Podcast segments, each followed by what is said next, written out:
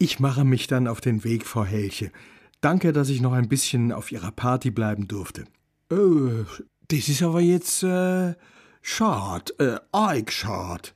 Nicht noch äh, Viertel sie Stund? Nein, Sie wissen doch, wenn's am schönsten ist. Marion Helche überlegte und nahm Inga Mertens kurz entschlossen bei der Hand. Bloß noch eins, ganz kurz, Frau Doktor, dann darf sie springen.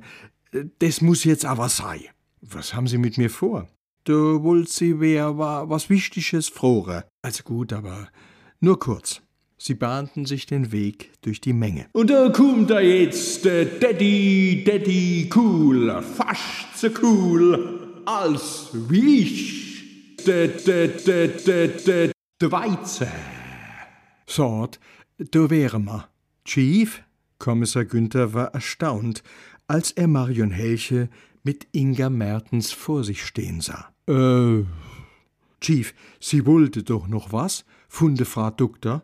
Ich wehe der Mediation.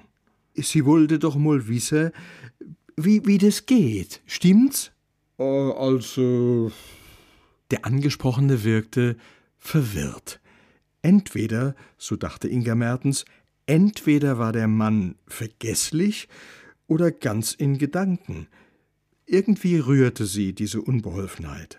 Äh, die Frau Doktor, die hut jo heit noch bissel schaffe misse. Gell, Frau Doktor?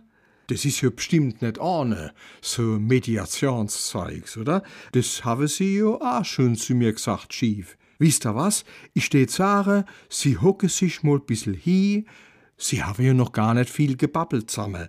Und das, obwohl, dass das jo quasi ihr Nachfolgerin is. Sanft, aber entschlossen schob sie Inga Mertens aufs Bindel. Die ließ es geschehen. Etwas verwundert, doch nicht ohne Belustigung, nahm sie Platz. Wisst ihr, was jetzt optimal wäre? Hä, hä, hä, hä? Genau, ein Bett im Kornfeld. Denn das ist immer noch frei. Und was ist schon dabei? Auf Jürgen, sag deine Sach.